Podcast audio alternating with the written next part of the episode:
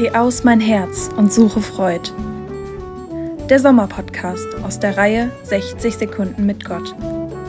Heute mit Petra Haselhorst.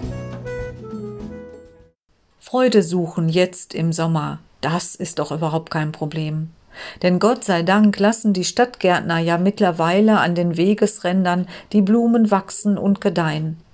So finden wir nun Kornblumen, Margeriten und Klatschmohn hier bei uns im Süden entlang des neuen Radweges. Aber auch Kornfelder, die Bächlein und das Vogelgezwitscher zu erleben, das macht doch gerade diesen Sommer so wunderschön.